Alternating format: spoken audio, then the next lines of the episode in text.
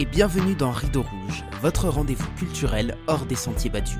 Je suis Alex, metteur en scène et fondateur du Bazar Culturel. Après avoir été 7 ans directeur de compagnie, j'ai monté un centre d'animation itinérant pour démocratiser l'accès à la culture et encourager les pratiques artistiques populaires. Dans ce podcast, je pars chaque semaine à la rencontre de personnalités, libres penseurs ou collectifs qui contribuent par leurs actions au partage des savoirs et des expériences. Alors si vous êtes à la recherche d'une parole engagée, montez vite à bord car le départ est imminent. Salut la compagnie Je suis très heureux de vous retrouver pour ce 44e épisode. Avant que l'on démarre, laissez-moi vous dire que j'ai mis à jour la description du podcast sur les plateformes d'écoute. Ça fait quasiment un an que Rideau Rouge existe et je ne me sentais plus vraiment aligné avec le texte de présentation qui avait été écrit avant le lancement de l'émission. Alors, si vous souhaitez faire marcher le bouche à oreille, c'est le moment. Le cinquantième épisode approche à grands pas et j'aimerais beaucoup qu'on atteigne les 2000 abonnés sur YouTube d'ici là. Je compte sur vous. Cette semaine, nous allons parler économie et entrepreneuriat. Un sujet qui tombe à point nommé car en ce moment, je me pose pas mal de questions sur l'avenir du bazar culturel de façon générale et notamment l'aspect économique. À mon micro, l'indigné du canapé blogueur et vidéaste qui depuis dix ans maintenant produit des contenus politiques sur le web. D'abord sur son site internet et sa page Facebook, puis sur différents réseaux sociaux et sur YouTube depuis 2021. Se définissant lui-même comme un militant libertaire 2.0, l'indigné considère l'écriture comme un moyen de construire sa pensée politique et d'analyser certains sujets. Aujourd'hui, il nous partage ses observations sur ce que pourrait être l'entrepreneuriat dans une société anarchiste. Bonjour Rafi, bienvenue. Bonjour Alex, bah, merci de l'invitation. Avec grand plaisir. J'ai découvert ta chaîne euh, il n'y a pas si longtemps que ça, en fait, et ça, ça m'a fait plaisir de, voir ton travail, de voir les sujets auxquels euh, tu t'intéressais. Et du coup, j'ai eu envie de t'interroger sur un, sur un domaine un petit peu précis, qui est celui de l'entrepreneuriat. Alors peut-être qu'on abordera euh, la question de manière beaucoup plus large que ça, évidemment, mais en tout cas, je trouvais que cet angle était assez intéressant. Est-ce que tu es prêt pour la question qui t'attend déjà? Bah, je suis toujours prêt. Je raconte l'activité la plus folle que j'ai faite. L'activité? Ouais, je dirais que c'est le premier truc qui me vient en tout cas, c'est du rafting. Voilà, euh, un ami de un ami de la famille qui est malheureusement décédé depuis, euh, c'était un rafter professionnel, enfin professionnel. Un rafter en tout cas, et donc du coup à 13-14 ans, il nous avait proposé avec mon meilleur ami de partir euh, faire du raft. Euh, c'était vers Barcelonnette, dans les dans les Alpes. Et euh, bon voilà, c'était pour moi assez impressionnant parce qu'en fait sans sans formation, bah il nous a dit bon bah vous suivez et bah on, a fait à peu près toutes les erreurs qu'il fallait pas faire. C'est-à-dire on s'est coincé sur les rochers, on est allé vers des rapides. Donc ça leur a donné du travail, mais c'était assez drôle. Une fois que c'était fini, on a on en a bien rigolé. Alors, pour l'inculte que je suis, tu peux me dire ce que c'est que du raft, s'il te plaît? Bah, En gros, tu es dans un petit bateau euh, qui ressemble à, je sais pas, qui est un peu euh, ovale. Et, euh, et en fait, tu te mets en haut d'un en, haut de, d'un courant assez rapide. Hein. C'est, c'est vraiment dans les montagnes, des petits courants, des petits courants d'eau. Et en fait, l'objectif, c'est de, bah, de prendre les bonnes trajectoires, les bonnes directions et d'arriver à un point en aval. Et, euh, et, du coup, tu as une mini formation. En fait, on, on t'explique comment pagayer à gauche, à droite pour bah, prendre les bons tournants et en fait les zones à, vers lesquelles ne pas aller. Mais en fait, à 13 ans, t'es un peu bête, t'es un peu, euh, t'es inattentif quand on t'explique les choses, etc. Et donc, euh, on, avec mon ami, on a à peu près fait que rigoler de la descente, mais tous les tous les obstacles et toutes les choses euh, auxquelles il fallait faire attention, on, on les a pas faites comme il fallait. Donc voilà, ils nous ont mis la tête par-dessus bord deux, trois fois, et puis ils ont dû aller nous chercher. Voilà, quand on allait un peu vers les rapides, euh, qui allaient vers un... ça allait pas du tout vers une sorte de cascade, hein, mais ça allait en fait sous, sous des rochers. Et en fait, c'est des endroits où il y a des sortes de rouleaux, et c'est très difficile de ressortir la tête de l'eau. Donc là, ils, nous sont venus nous, nous, chercher, en fait, nous tirer un peu euh, par le col avant qu'on arrive dans les zones problématiques. Donc euh, ouais, c'est finalement c'était assez dangereux, alors que je pense que dans, dans l'absolu, c'est pas extrêmement dangereux. Hein, Merci de ce partage. Alors, les, gens te connaissent sous le pseudonyme L'indigné du canapé. Ça fait combien de temps que tu es sur Internet maintenant et euh, comment est-ce que tu en es venu à construire ce blog et comment est-ce que ça a évolué? Alors, c'est une très bonne question et merci de la poser parce qu'en fait, ça fait pile 10 ans. C'était l'anniversaire le, le 20 septembre. Donc c'est vraiment euh, une bonne occasion d'en parler. Donc j'ai commencé euh, il y a donc il y a 10 ans, en 2013, euh, en même temps que mon activité professionnelle. En fait, je venais de terminer mes études. Alors j'ai pris un peu de temps dans mes études euh, supérieures parce que j'ai beaucoup hésité, j'ai beaucoup euh, changé mon fusil d'épaule. Je voulais faire du journalisme. J'ai trouvé un premier emploi, on va dire stable, dans on va dire un domaine qui était assez proche. C'était de la communication. Je faisais de la, on va dire de la je, gérais des comptes, c'est-à-dire je, m'occupais de la, la communication de certaines entreprises sur les réseaux sociaux. Donc c'était pas vraiment du journalisme, mais disons que j'essayais d'un peu faire ma, voix euh, dans un domaine proche. Et je me suis dit qu'en parallèle, ça pourrait être intéressant de lancer mon blog avec euh, mes articles, mes idées, et qu'en fait ce sera un, mo- un, un, un outil aussi de promotion de mon travail.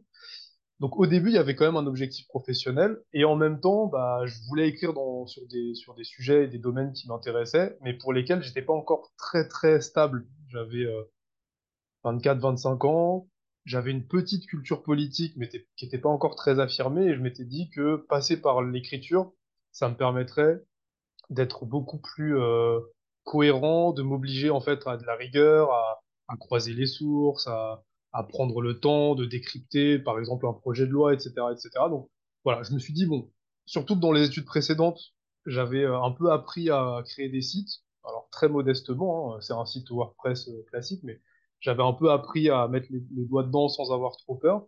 Donc je me suis dit bon, je crée un petit site, j'écris dessus, j'essaie d'avoir une activité assez régulière. Au début, je passais quand même pas mal de temps, beaucoup moins aujourd'hui, mais je- j'essayais d'écrire deux à trois articles par semaine en plus de mon travail.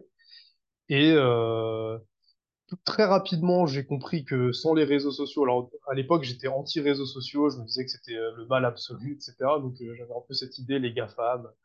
Donc je, je voulais euh, percer, entre guillemets, sans les réseaux sociaux. J'ai vite vu que c'était complètement impossible, hein, par le bouche à oreille. Donc, euh, j'ai créé une page Facebook que j'ai euh, rapidement animée euh, de manière qualitative, puisque dans ma dans mon travail professionnel, bah, en fait, euh, j'apprenais les bonnes techniques pour animer des comptes pour des entreprises. Donc, j'ai une page qui a rapidement pris pas mal de de je sais plus comment on appelle ça sur Facebook, c'est pas des followers, mais voilà, pas mal de suiveurs.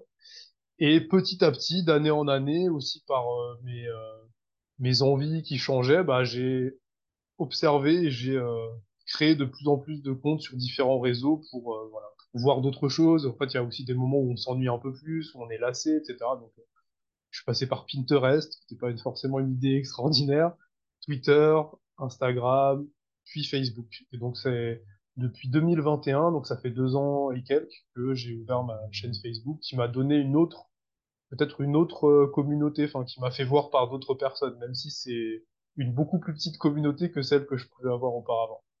Et donc, tu as toujours cette envie aujourd'hui de devenir journaliste ou est-ce que le, projet a, changé? Le projet a quelque peu changé. Alors, je t'avoue que en fait, ça reste, je pense, le métier qui me correspond ou qui me, me titille, me stimule, m'émoustille le plus. Mais j'ai travaillé quand même pendant cinq ans dans ce dans ce média là, dans cette start-up, où petit à petit, en prenant un peu de place et un peu de, de galon, j'ai pu lancer un média dans la structure. Donc c'était un média. Alors j'avais un, employeur qui avait un objectif premier qui était la rentabilité. Donc il me faisait bien comprendre que ça pouvait pas être un média très politisé, voilà, très clivant. Il fallait que ce soit un média grand public. Et il avait bien compris que la manière de faire euh, de l'audience, c'était euh, d'être dans, dans les, les infos, les news un peu buzz. Donc, au moins, j'avais l'opportunité d'écrire. J'étais plus simplement quelqu'un qui travaillait pour d'autres entreprises. Et au, au fur et à mesure, ça a pris euh, 100% de mon temps. Donc, en fait, j'avais, euh, disons que j'avais une situation qui s'était améliorée pour moi euh, à ce moment-là mais c'était pas euh, intéressant en fait. De la même manière que dans les années précédentes, quand j'étais encore étudiant, j'avais eu l'opportunité de faire euh, des stages euh, sur un média de sport, de foot, et c'était un peu le, le rêve que j'avais quand j'étais euh, plus jeune. Et en fait, ça m'a vite ennuyé parce que je trouvais que c'était assez répétitif. Et puis, bon, qu'est-ce que ça apporte finalement à la société? Euh, pareil pour un média sur le, cinéma, même si, euh, cinéma mais buzz, je sais pas, tu dois connaître Pure, euh, Pure People de Webedia. Voilà, j'écrivais quelques articles sur le cinéma, mais au final, j'écrivais beaucoup d'articles sur euh, Intel et aller sur les tapis rouges, etc. Et donc, voilà, j'avais toujours ce, ce manque, même dans, dans le, le dernier euh, média où j'étais. Et en fait, l'autre euh, aspect qui m'a vraiment fait changer de bord, c'est la précarité. C'est-à-dire que en fait, moi, j'ai toujours refusé de travailler dans des grands groupes. Donc, euh, j'ai eu des opportunités, notamment d'apprentissage chez Orange, etc. Mais j'avais un truc, euh, pareil, j'ai eu un- une opportunité de CDI chez Webedia, travailler chez sur Pure Ciné là. Mais c'était pas ce qui me, ce qui me bottait, quoi. J'étais plus dans la logique d'être dans des petites structures ou, ou, à mon compte, idéalement ou en tout cas pot- potentiellement. Et, euh, et donc, le fait de travailler dans des petites structures, c'est aussi le fait d'être dans des structures qui sont très instables. Et donc, euh, j'ai connu deux licenciements économiques avant mes 30 ans.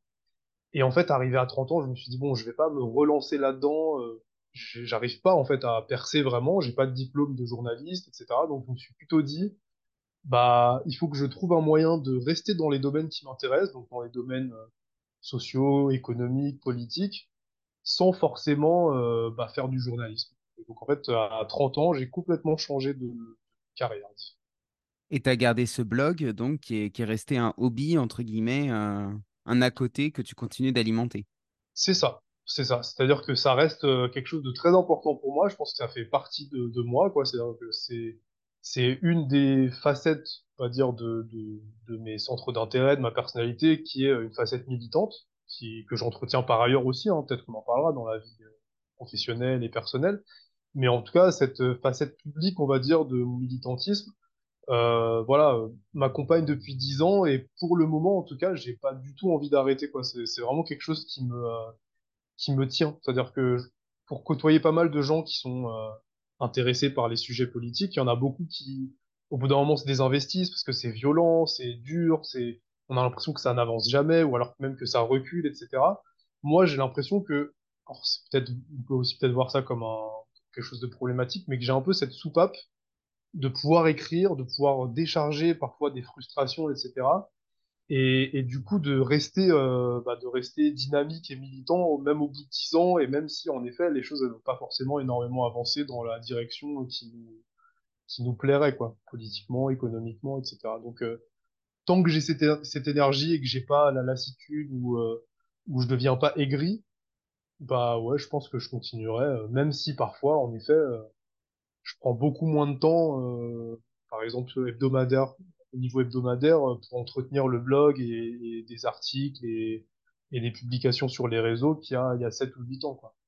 Ce que je trouve intéressant dans ta démarche, c'est qu'il y a eu un moment en fait où, tu as switché, où au début tu voulais en faire un projet professionnel et où tu t'es rendu compte que bah, en fait, peut-être en gagner ta vie, ça impliquait de, de mettre euh, bah, tes, tes idées de côté, euh, histoire d'avoir quelque chose qui soit peut-être un peu plus euh, rentable, entre guillemets, et que du coup tu as fait ce choix de, de, de conserver tes, tes idées telles qu'elles étaient et du coup de plutôt t'orienter professionnellement sur, sur autre chose. Donc je trouve ça assez louable. C'est vrai que c'est toi qui me le rappelles, j'avais presque oublié, mais au, au début du site, quand j'avais que la, Facebook comme réseau social et que Facebook euh, fonctionnait énormément, fonctionnait très bien, j'ai eu l'opportunité de mettre de la pub, Google AdSense, etc. Enfin, mon patron de l'époque, qui suivait, enfin, qui regardait aussi un peu ce que je faisais sur mon blog, il me disait, mais en fait, là, tu commences à avoir une audience qui est intéressante, commence éventuellement à négocier avec des régies, euh, si éventuellement, lui, il était assez souple, hein, il me payait très peu, mais au moins, il avait ça pour lui, il était assez souple au niveau du temps, etc. Je travaillais pour lui euh, 4 jours sur 5. Donc ça me laissait aussi un peu de temps pour mon, blog. Il me disait, voilà, si, euh, si parfois tu veux travailler un peu plus sur, dans ta semaine, etc., euh, faire euh, une heure ou deux sur, au travail, euh, sur ton blog, etc., si tu arrives à, à, à, vraiment augmenter la quantité d'articles, en fait, ça pourrait commencer à être rentable. Je sais qu'il y avait des, des mois où je pouvais faire des, plusieurs dizaines de milliers de vues. Donc il me disait, ouais, euh, réfl- réfléchis-y, quoi. Mais en fait, euh, c'est à ce moment-là que ça a commencé à me poser problème. C'est-à-dire que, d'accord, des régies publicitaires, mais euh, si c'est pour avoir n'importe quel type de publicité, des publicités qui sont à, à, à l'encontre de mes valeurs, des publicités euh, pour des marques dont parfois je vais euh, parler en mal, entre guillemets, sur mon site, parce que, voilà, c'est des marques, je sais pas, néocoloniales ou, ou qui respectent pas les animaux, enfin, peu importe. Bah, en fait, je me disais, il n'y a pas de solution. Et à l'époque, il n'y avait pas encore, euh, alors YouTube démarrait, mais il n'y avait pas encore des possibilités d'être payé par don, il n'y avait pas encore toutes ces plateformes euh, de crowdfunding, ou en tout cas, beaucoup moins développées. et donc et puis on n'avait pas l'impression que ça pouvait euh, faire permettre de faire carrière entre guillemets. C'était pas, il y a pas encore des youtubeurs professionnels. Enfin, c'était encore vraiment les balbutiements. Faut se remettre dans ce contexte-là. Donc en fait, ouais, je me suis dit bon, les, les moyens classiques, c'est-à-dire la publicité sur les sites, bah ça marchera jamais pour mon blog. Donc euh, non, en effet, c'est là où je me suis dit, euh, soit je trouve un poste dans un journal, dans un média, je continue en parallèle éventuellement mon travail militant, mais j'ai un poste au chaud entre guillemets, ou alors, euh, bah, en tout cas seulement en passant par mon média, euh, je voyais pas trop les, les opportunités.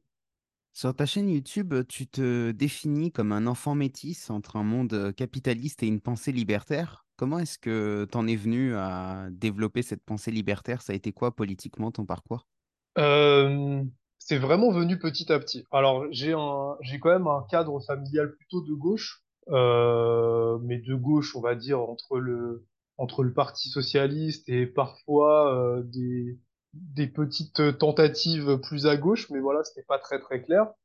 Donc moi, adolescent et jeune adulte, notamment à travers des, des premiers mouvements étudiants que j'ai pu faire, il y a, eu Le Pen, où là j'étais encore un peu jeune, mais il y a eu euh, plusieurs euh, manifestations étudiantes euh, dans mes années étudiantes qui ont un peu construit ma pensée, des profs aussi, alors plus au niveau de de, de l'université en fait. Je pense que j'avais des profs politisés au lycée, mais je m'en rendais pas encore forcément compte. Donc plus au, au- à l'université, j'ai commencé à me rendre compte en fait de certains discours, de certaines positions, même des profs qui ouvertement déclaraient soutenir euh, des mouvements euh, étudiants, etc.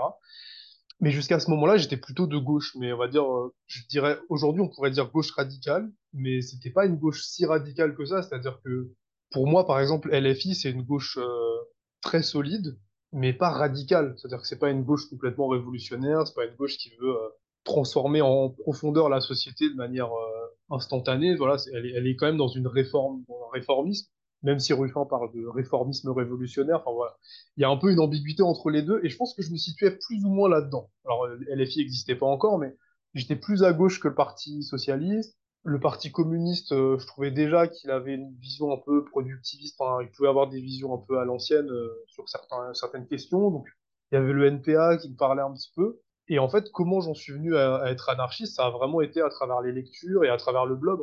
Le fait d'écrire très régulièrement sur tous les sujets, de regarder le positionnement un peu de tous les acteurs politiques, de souvent me dire, mais en fait, il y a personne qui me représente. ou- Enfin, même le NPA qui était vraiment le plus proche, et encore aujourd'hui, hein, moi, je, considère que le NPA est un parti qui a plein de très bonnes idées. Tout à l'heure, j'écoutais encore une vidéo de Révolution permanente. Il y a plein de choses très bien dans le marxisme. hein. Je, je suis pas du tout un anarchiste qui, qui m'inscrit en opposition frontale avec le marxisme, loin de là. Mais euh, voilà, je, trouvais toujours qu'il y avait une problématique. Et puis en fait, aussi en apprenant, moi, j'ai fait, fait de l'histoire pendant trois ans hein, en licence, en, en creusant sur certains thèmes comme euh, la Commune de Paris, comme euh, la Révolution russe de 17, de 1917, ou, ou la, la, la guerre civile espagnole, etc. Ben, en fait, je voyais des, à chaque fois des, des petites choses qui me gênaient et où je me disais, en fait, le communisme aussi a cet aspect autoritaire, et donc, euh, où est la solution, en fait? Euh, le capitalisme est autoritaire, le communisme peut être autoritaire. euh, en fait, le problème, c'est l'autoritarisme, le problème, c'est le pouvoir, et donc le pouvoir sur les autres, la, la coercition, et donc, bah voilà, de fil en aiguille, j'en suis arrivé à, à trouver que l'anarchisme était un mouvement euh, très pertinent dans sa globalité, ça veut pas dire que j'ai aucun grief contre l'anarchisme, en tout cas, puisqu'il a plein de branches, donc euh, il y a aussi des choses qui peuvent euh, moins me plaire. Mais à l'heure actuelle, dans mon cheminement de pensée, disons que c'est ce qui me paraît le plus cohérent. Voilà. Néanmoins, je reste euh, partagé sur, euh, disons que dans la culture commune, on va dire dans la globalité, on a plutôt tendance à voir l'anarchisme comme un utopisme et, et moi, j'essaie de, de, de plus en plus hein, de remettre en question ça, même dans ma propre vision des choses, en me disant en fait comment je pourrais être euh, défenseur des idées anarchistes, mais être très concret en fait. Parce que ce que je trouve le marxisme commence à réussir à refaire depuis une quinzaine, vingtaine d'années, se réinscrire très concrètement dans les luttes, bah je pense que l'anarchisme en a besoin aussi. Aujourd'hui, euh, c'est un peu vu comme quelque chose de très lointain qui n'arrivera jamais et pas quelque chose qui peut être utile aujourd'hui, tout de suite, maintenant, dans dans les différentes luttes qui, qui peuvent exister dans notre société. Je t'avoue que c'est notamment pour ça que l'aspect économique m'intéressait, euh, parce qu'on a très souvent tendance à associer euh, le- l'entrepreneuriat et euh, le, fait de, monter sa boîte au capitalisme. Et j'ai l'impression que du coup, toute cette branche en fait de, de, l'économie, qui est le fait de, vivre de son activité, ça a été vampirisé par, par une partie de, la société, et notamment la partie euh, bourgeoise, la partie qu'on pourrait qualifier de néolibérale. Et quand j'ai découvert ta vidéo sur le modèle de Preston, alors je ne vais pas te demander de la, refaire ici, mais j'ai trouvé ça intéressant en fait d'imaginer d'autres formes euh, d'économie possibles et de voir en fait comment est-ce que ça pouvait s'inscrire dans une, euh, dans une société. Euh, quelle a été, euh, quelle a été ta réflexion toi là-dessus et comment tu te situes aujourd'hui par rapport à tout ça, de manière très large? Euh, alors, c'est vrai que moi aussi, de prime abord, j'aurais tendance à dire l'entrepreneuriat dans une société capitaliste, c'est du capitalisme. Et euh, bah, ce, ce serait un peu une vision marxiste, c'est-à-dire à partir du moment où on, est euh, détenteur des moyens de production, on est capitaliste et donc on, on fait partie du problème. Pour avoir lu justement bah, Proudhon, par exemple, ou même plus récemment pour m'être intéressé à des travaux comme ceux de Bourdieu, etc., en réalité, la vision marxiste, elle est, elle est très pertinente parce qu'elle est simple et facile à, à comprendre et donc euh, elle est opérante, disons, mais en fait, elle est trop simple. Donc en fait, si on creuse un peu, par exemple, si on regarde Proudhon, bah, il nous dit que un tout petit euh, entrepreneur, un tout petit producteur, il pose pas les mêmes problèmes qu'un producteur qui a besoin de main-d'œuvre et qui donc va exploiter de la main-d'œuvre. Par exemple, il oppose, alors c'est pas forcément euh, bienvenu et pertinent, hein, mais il oppose les agriculteurs qui travaillent pour eux-mêmes et qui exploitent personne, à part leur propre vie et leur propre santé, à un, riche industriel, disons, qui va avoir 100 personnes qui ont besoin de travailler pour lui, etc. Et même si, du coup, il en vient à, dire qu'il faut exproprier euh, les, grands patrons d'industrie, mais pas exproprier les agriculteurs, etc., même si, du coup, ça, crée une, euh, une complexité, disons, dans la, dans la réponse politique, alors que chez Marx, c'est beaucoup plus simple, je trouve malgré tout qu'il y y a un intérêt là-dedans. De la même manière que euh, le fait par exemple, de réfléchir à la classe moyenne aujourd'hui et de, de voir qu'en fait, il y a des cadres, il y a des gens qui sont très très bien payés, mais qui sont pas détenteurs des moyens de production, mais qui par contre souvent euh, vont protéger les intérêts du patron. Bah, ils, ils, font partie de la classe prolétaire, disons, au sens euh, mar marxien ou marxiste, mais pourtant, en fait, euh, dans leur position euh, réelle, économique, culturelle, etc., est-ce qu'ils font pas aussi partie du problème? C'est un peu ce qu'on voit avec les, grands ingénieurs euh, alors justement, en ce moment, il y a de plus en plus de jeunes ingénieurs à Groupe Tech, etc., qui commencent à penser le problème, notamment lié à la problématique environnementale, et à dire non, on veut plus travailler dans des grands groupes. Mais il se trouve qu'il y en a beaucoup dans les générations précédentes qui sont allés travailler dans des grands groupes et qui font partie, entre guillemets, du problème.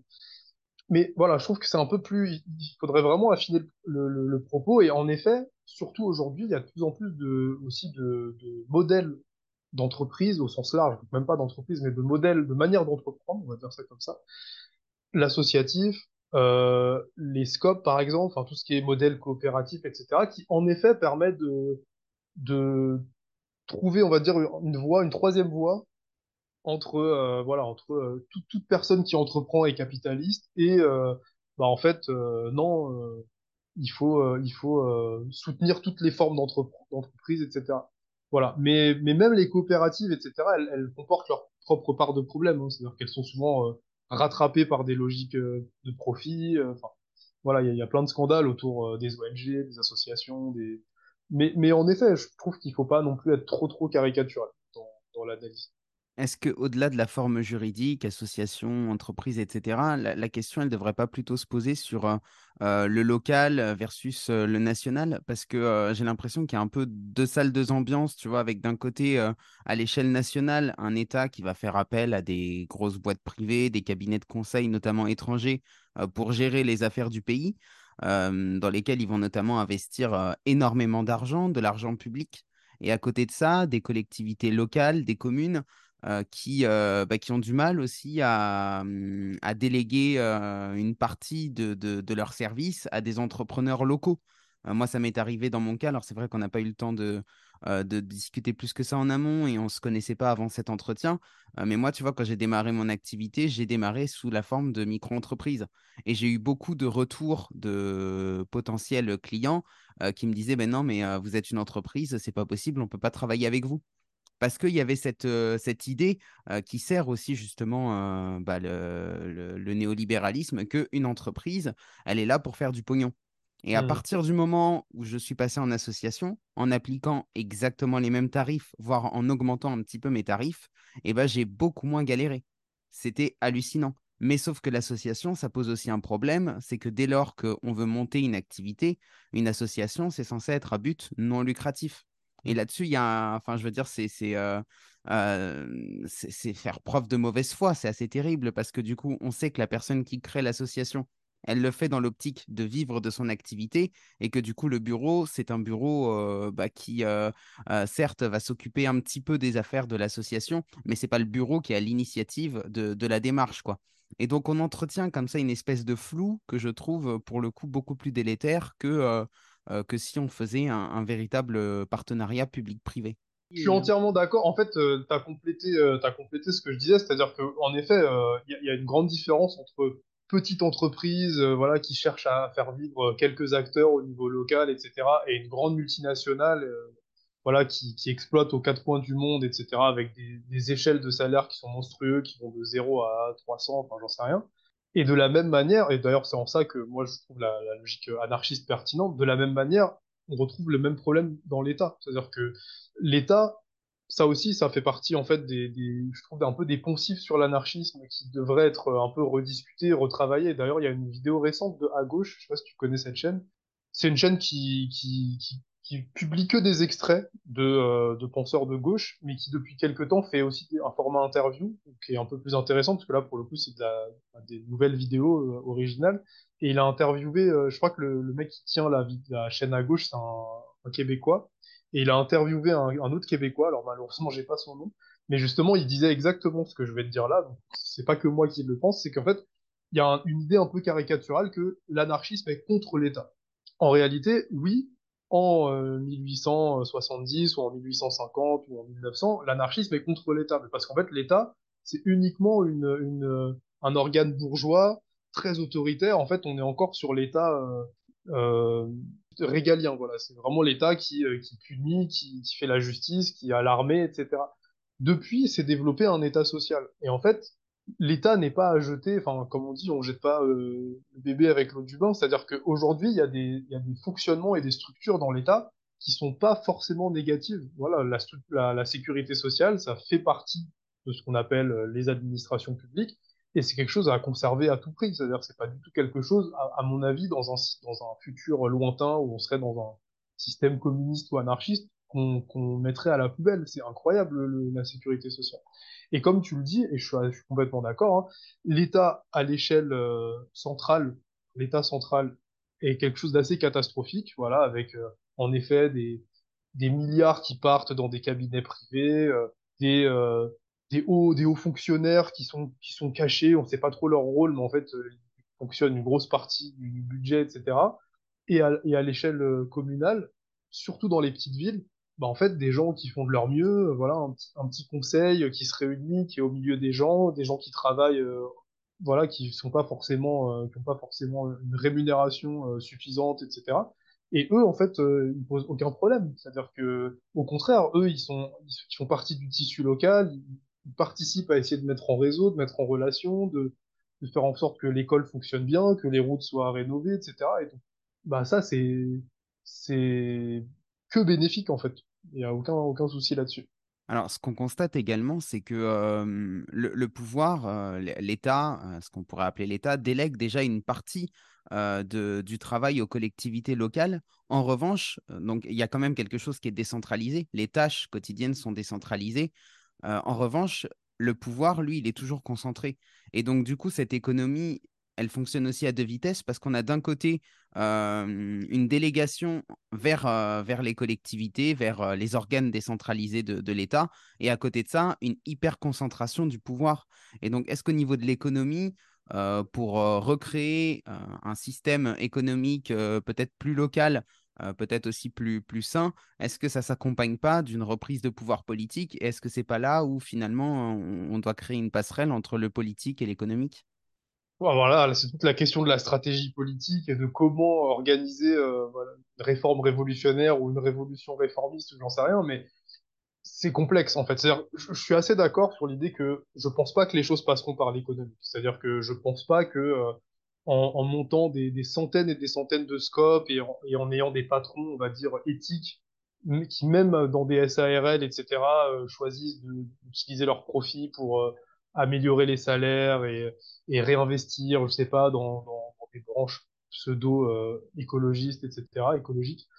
Je pense pas que ça transformera le monde, ou alors ça prendra des centaines et des centaines d'années, et on voit bien que les tenants euh, des, des structures de production, ils veulent pas que les choses changent. Je regardais encore un, un- une vidéo là sur euh, sur les, patrons du MEDEF. Je sais, je sais plus qui exactement. Je crois que c'est un, un des grands patrons français qui a dit euh, lors d'une réunion, je crois que c'était l'université d'été du MEDEF, il faut que les choses euh, changent, mais le plus lentement possible. En fait, il faut dans leur logique, il faut en fait que les profits soient euh, captés euh, le plus longtemps possible, et donc que même si on va vers du développement durable, en fait, c'est avant tout le développement, et puis l'aspect durable, en fait, on le met, euh, de côté. Et voilà. Donc, je pense que l'idée que moi j'appelle de mes voeux, hein, c'est-à-dire une, démocratie réelle dans les entreprises, le fait que tout le pouvoir soit partagé, les profits soient partagés, etc. C'est pas ça qui, qui déclenchera euh, quelque chose. Après, le politique, bah, la problématique, c'est comment récupérer le pouvoir politique, parce que c'est la même chose. C'est-à-dire, soit ça passe par les urnes, soit le fait d'élire LFI, là j'essaie d'être réaliste, c'est-à-dire l'organe de gauche le plus puissant actuellement, pourrait permettre par la Sixième République, par aussi euh, la, le fait qu'ils soient poussés par leur gauche, par des groupes plus radicaux qu'eux, etc., organise une décentralisation et redonne plus de pouvoir aux communes. Je pense que ça fait partie de leur, euh, de leur euh, programme. Mais le fait, par exemple, d'élire des mairies euh, communistes, le fait de, de, de réussir à élire des députés plus à gauche, etc., j'ai pas l'impression que ça transforme radicalement les choses, parce qu'on est toujours sur les mêmes problématiques. Hein. C'est que, comme tu l'as dit, l'argent, il est concentré dans l'État central avant tout. Euh, les, collectivités locales, elles ont de moins en moins de revenus, notamment avec la disparition de la taxe d'habitation, etc. Et donc, tant qu'on tant qu'on réussit pas à mettre la main sur le magot, c'est-à-dire dans l'État central, bah en fait, on n'arrivera pas, je pense, à, à, à réellement donner une impulsion communale ou communaliste euh, à notre société. Mais c'est quelque chose, je pense, qui est euh, désirable. Et après, la question, c'est comment le rendre désirable auprès des, des électeurs et de la- des citoyens. Encore une autre question. Tu penses que LFI aujourd'hui constitue encore une force d'opposition euh, réaliste? Parce que je t'avoue que moi, je me sens pas du tout représenté par eux et j'ai même l'impression qu'au contraire, euh, ils servent, euh, ils servent le jeu du pouvoir finalement. Comment te dire? Moi, moi, j'ai j'ai voté pour eux. Voilà, en tant qu'anarchiste, hein, c'est-à-dire que pendant depuis des années, je votais plus. Voilà, j'avais plutôt une position euh, un peu dédaigneuse sur les élections. Et justement, quand je disais tout à l'heure que j'avais fait un travail de réflexion sur euh, comment re- rester concret, même si je me réclame d'une idée qui peut paraître extrêmement utopiste, bah, en fait, je me suis dit, LFI, il y a plein de problèmes dans leur parti, euh, à, tous les niveaux, hein, au niveau, euh, au niveau de la centralité du pouvoir. Donc pareil, c'est assez, assez descendant au niveau de certaines prises de position, etc. Mais malgré tout, dans le jeu politique, c'est-à-dire en fait là, je me, je me suis un peu mis euh, dans, la peau d'un individu rationnel qui voit le spectacle politique comme un marché, et donc il y a, des offres différentes. Certaines ont des chances de passer, certaines n'en ont pas bah, il y avait trois pôles aux dernières élections et c'était le seul pôle qui me parlait, euh, on va dire, euh, globalement. C'est-à-dire que clairement, je me reconnais pas du tout dans la France de Macron et je me reconnais encore moins dans la France de Le Pen. Donc, bah, par défaut, et c'est vrai que c'est un peu par défaut, hein, c'est-à-dire que c'est pas un vote d'adhésion pure, mais par défaut, je me suis dit, LFI au pouvoir, à mon avis, ferait moins pire. Alors après, on n'est pas à l'abri d'un Mitterrand et d'un voilà d'une révolte des pays autour qui euh, parce qu'en fait, on est aussi dans des superstructures avec l'Union européenne, etc. Euh, lui mettre une pression et qui, qui la fasse défaillir. Mais je me je me, enfin, je pensais et je pense encore que c'était la seule puissance euh, politique capable d'impulser quelque chose de différent. On n'aurait peut-être pas eu des Naël, on n'aurait peut-être pas eu, euh, voilà, des, des, des grandes problématiques qu'on peut avoir depuis sept ans et même on pourrait aller jusqu'à 30, 30, aux 30 dernières années, potentiellement. Après, je ne dis pas dans l'avenir, mais potentiellement, on aurait pu avoir moins de problématiques. Il y en aurait eu quand même, hein, mais parce que dans les faits, je trouve qu'ils ont été très silencieux, bah, déjà sur la question du pass sanitaire, mais aussi sur la question de la réforme des retraites. et puis là, alors, ils se sont complètement pris les pieds dans le tapis avec l'affaire de, la Baïa. Enfin, il y a quand même quelque chose chez eux qui est, qui est assez dérangeant, c'est-à-dire qu'en fait, ils sont là pour faire du buzz, mais dans les faits, on, a l'impression qu'il n'y a, a pas grand-chose qui se passe, quoi. euh, je sais pas. Je, je, je défends. Alors moi, c'est pareil. Hein, j'ai un regard très critique sur le- l'électoralisme, le, le fonctionnement de, de l'Assemblée, etc. Donc en effet, hein, encore une fois, je pourrais tenir deux discours. Je pourrais tenir le discours du révolutionnaire utopiste qui te dit euh, faudrait tout envoyer valser, etc. La solution, c'est euh, la reprise du pouvoir du bas vers le haut, etc., prendre les villes. Mais si je suis plus stratège et plus réaliste, concret, euh, j'ai quand même l'impression, alors certes, c'est les, les vieilles, euh, vieilles recettes, hein, mais j'ai quand même l'impression que, euh, au-delà de leur côté un peu tapageur et scandaleux dans la, dans la, dans l'Assemblée pour, euh, pour un peu euh, montrer qu'ils sont du côté du peuple contre la réforme des retraites, etc., bah, ils ont quand même été à l'instigation, comme les syndicats, etc., de grands mouvements. Enfin, on n'avait pas vu euh, plusieurs millions de personnes dans les rues depuis très longtemps. Et je trouve globalement, il y a encore des erreurs, hein, je le disais juste avant, mais je trouve globalement que ce soit sur la question de, de, alors, je sais pas quelle est ta position à toi sur la Baïa, mais je trouve globalement, en tout cas, qu'ils ont plutôt été euh, cohérents, en fait. C'est-à-dire, euh, c'est pas un vrai problème. Notre problème à l'école, c'est, euh, moi, je, maintenant, je suis dans l'éducation nationale, hein.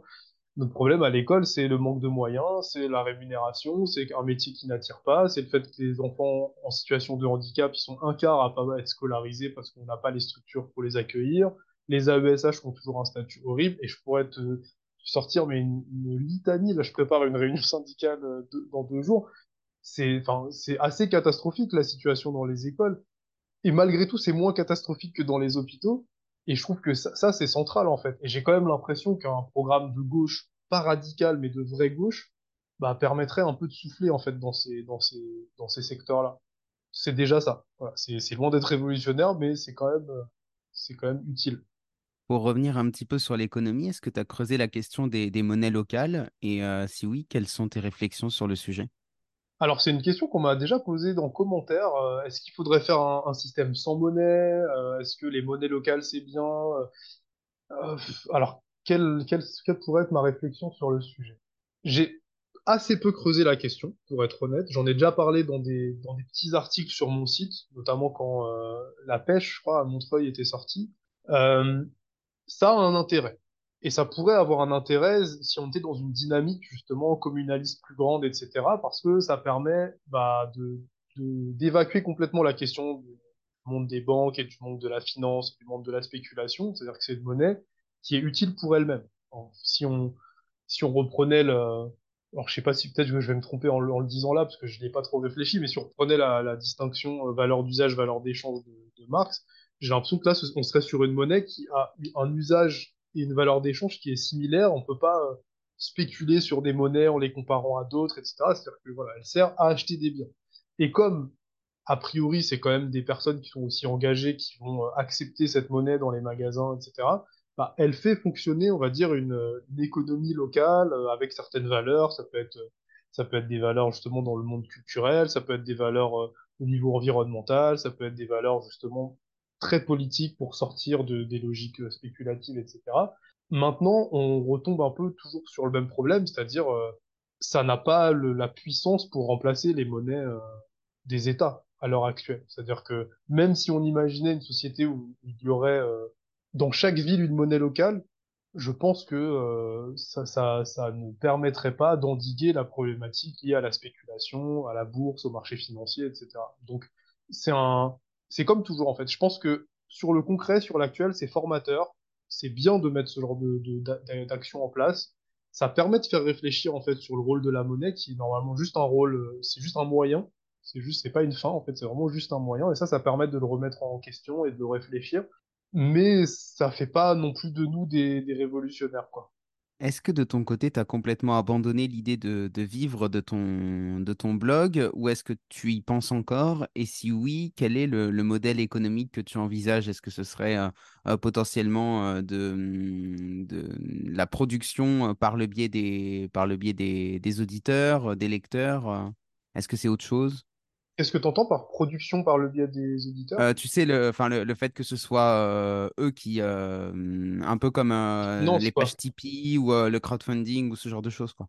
Qui est, qui est le modèle quasiment le plus utilisé aujourd'hui par les YouTubeurs, hein, où en fait c'est directement la communauté qui prend en charge financièrement le, la personne qui crée. Bah, à l'heure actuelle, en étant très réaliste, je je m'imagine pas vivre de cette activité. C'est-à-dire qu'à l'heure actuelle, j'ai 1400 personnes qui me suivent sur YouTube, euh, même s'il y en avait 10 qui me qui me faisaient un don, bon, ça, ça mettrait du beurre dans les épinards, mais ce serait ce serait vraiment pas rentable. Et l'activité que j'ai sur mon blog aujourd'hui, elle est euh, c'est un peu c'est un peu euh, ça me fait ça me fait du bien, ça me fait plaisir, ça ça peut lancer deux, trois réflexions, deux, trois discussions, voilà, dans mon entourage ou avec des gens que je connais pas sur les réseaux. Mais ça a plus du tout en, en- d'ambition euh, professionnelle. Maintenant, il faut jamais dire jamais. C'est-à-dire que si euh, dans un an, dans deux ans, dans trois ans, j'avais une vidéo qui explosait et qui me permettait d'avoir euh, beaucoup, beaucoup, beaucoup de personnes qui me suivent sur YouTube et que je commençais à percevoir la possibilité d'en vivre, oui, je me poserais la question. Ou à minima, je me poserais la question de réduire un peu mon activité professionnelle actuelle pour éventuellement euh, investir entre guillemets un peu plus de mon temps dans cette activité parallèle parce que comme je te le disais tout à l'heure, en fait, ça reste quelque chose que j'adore en fait. Me, questionner sur des sujets d'actualité, d'économie, de politique, écrire, euh, confronter mes idées, en discuter, voilà, les mettre sur papier, après tourner, etc. C'est vraiment une activité que j'aime beaucoup. Mais, euh, mais aujourd'hui, je sais que je, je m'investis vraiment pas du tout assez pour, euh, bah, en faire, en faire une activité qui me permette, ne serait-ce que d'en tirer un SMIC, quoi. Et encore un SMIC sur Paris, c'est c'est invivable. hein. Avant que je te pose la dernière question, est-ce qu'il y a une question que je t'ai pas posée et euh, sur laquelle tu aimerais intervenir? C'est pas vraiment une question, mais euh, j'en profite là, hein, si, si, on est, si on est écouté et regardé, c'est aller faire des recherches. C'est pas la phrase complotiste, faites vos propres recherches, mais aller faire des recherches sur, euh, l'anarchisme juste pour vous sortir de l'idée que l'anarchisme c'est le chaos. Voilà, c'est vraiment la base, la base de, de la base. Hein. Mais il y a encore beaucoup de gens qui pensent ça, même à gauche, euh, même à l'extrême gauche. Euh, voilà, l'anarchisme c'est un vrai système de pensée politique. Il y a beaucoup, beaucoup de, de thèses et de et de concepts qui sont mobilisés. C'est en fait c'est aussi riche que le aussi riche que le marxisme, l'anarchisme. Et, euh, et, c'est presque l'inverse du chaos, en fait. C'est c'est comme le disait, je crois, Proudhon. Bon, dés- désolé, je cite beaucoup Proudhon alors qu'il était antisémite, sexiste et tout, mais c'est l'anarchisme, c'est l'ordre sans le pouvoir. Donc en fait, c'est un fonctionnement social ordonné, organisé, avec des relations, avec des contrats. Enfin, quand je parle de contrats, c'est pas du tout la même logique que dans l'économie marchande, mais voilà, avec des, de l'association entre individus qui veulent créer des choses, etc mais juste en, en essayant au maximum de se euh, prémunir de la domination de l'État, et notamment de l'État central, pas forcément de l'État social, parce que lui, il représente pas forcément une forme de domination, et du capitalisme, en tout cas dans ses formes les plus exa- exacerbées, dans ses formes les plus euh, violentes, donc euh, qui a mené à, à- au néocolonialisme, etc. Et en fait, aujourd'hui, à une forme de, de captation de toutes les énergies, euh, voilà, dans un, dans un, rythme qui convient à très peu de gens, en fait, hein, métro boulot dodo. en faisant un sondage, 100% des gens sont contre. Et en fait, après, quand on leur dit, mais qu'est-ce que vous proposez en retour, il y a, y a de la difficulté à penser un autre, un autrement, un différent. Et voilà, donc l'anarchisme, en fait, essaie de tracer ces, ces possibilités, euh, comme le fait le marxisme, comme le fait une certaine écologie radicale, etc. Si tu avais le pouvoir de changer le monde, par où est-ce que tu commencerais? Bah, je pensais pas du tout de faire cette réponse parce qu'en fait, euh, comme je l'ai dit, c'est pas du tout un, un domaine que je maîtrise bien. Mais en fait, je pense que euh, remettre la monnaie à sa place, c'est-à-dire en fait interdire toute spéculation, voilà, euh, interdire tous les marchés financiers, voilà, interdire toutes les activités qui consistent à faire de l'argent sur de l'argent, même même même le, fonctionnement bancaire de manière générale, c'est-à-dire qui fonctionne que sur le crédit et sur la dette.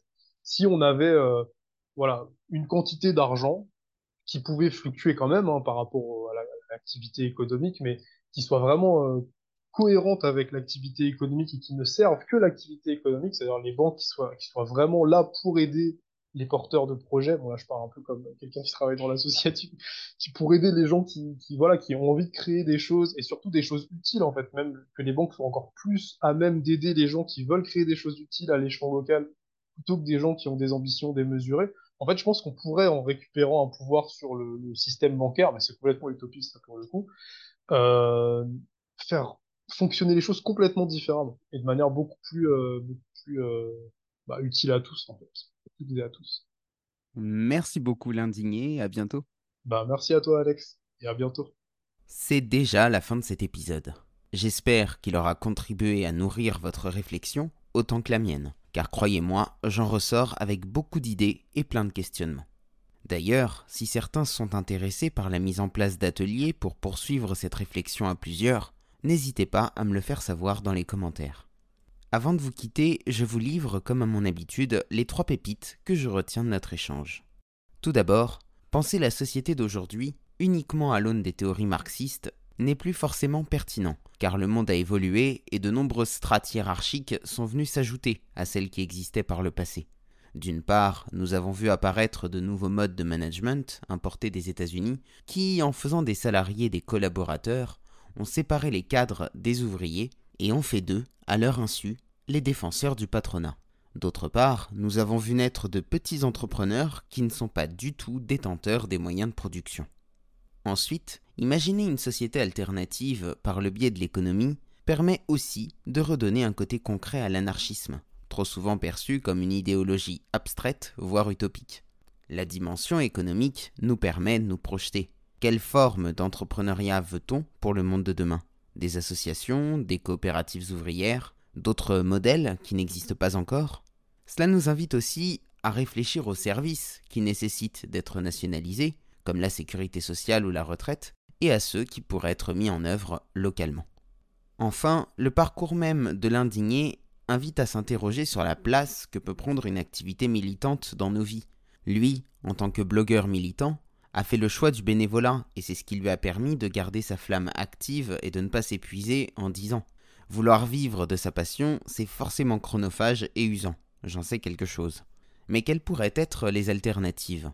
Cette question me renvoie évidemment à l'échange que j'avais eu avec Florie du Parti Pirate sur le salaire à vie. Peut-être que dans une société anarchiste, l'entrepreneuriat n'aurait même pas de sens, car un salaire à la qualification personnelle nous permettrait de faire ce que l'on aime. Si le podcast vous a plu, n'oubliez pas de lui laisser une note positive et de vous abonner si ce n'est pas déjà fait. Et pour celles et ceux qui veulent aller plus loin, vous pouvez soutenir le bazar culturel en adhérant à l'association. Le lien est en description, de même que toutes les informations relatives au travail de l'indigné du canapé. Merci d'avoir écouté cet épisode et à la semaine prochaine pour une nouvelle rencontre hors des sentiers battus.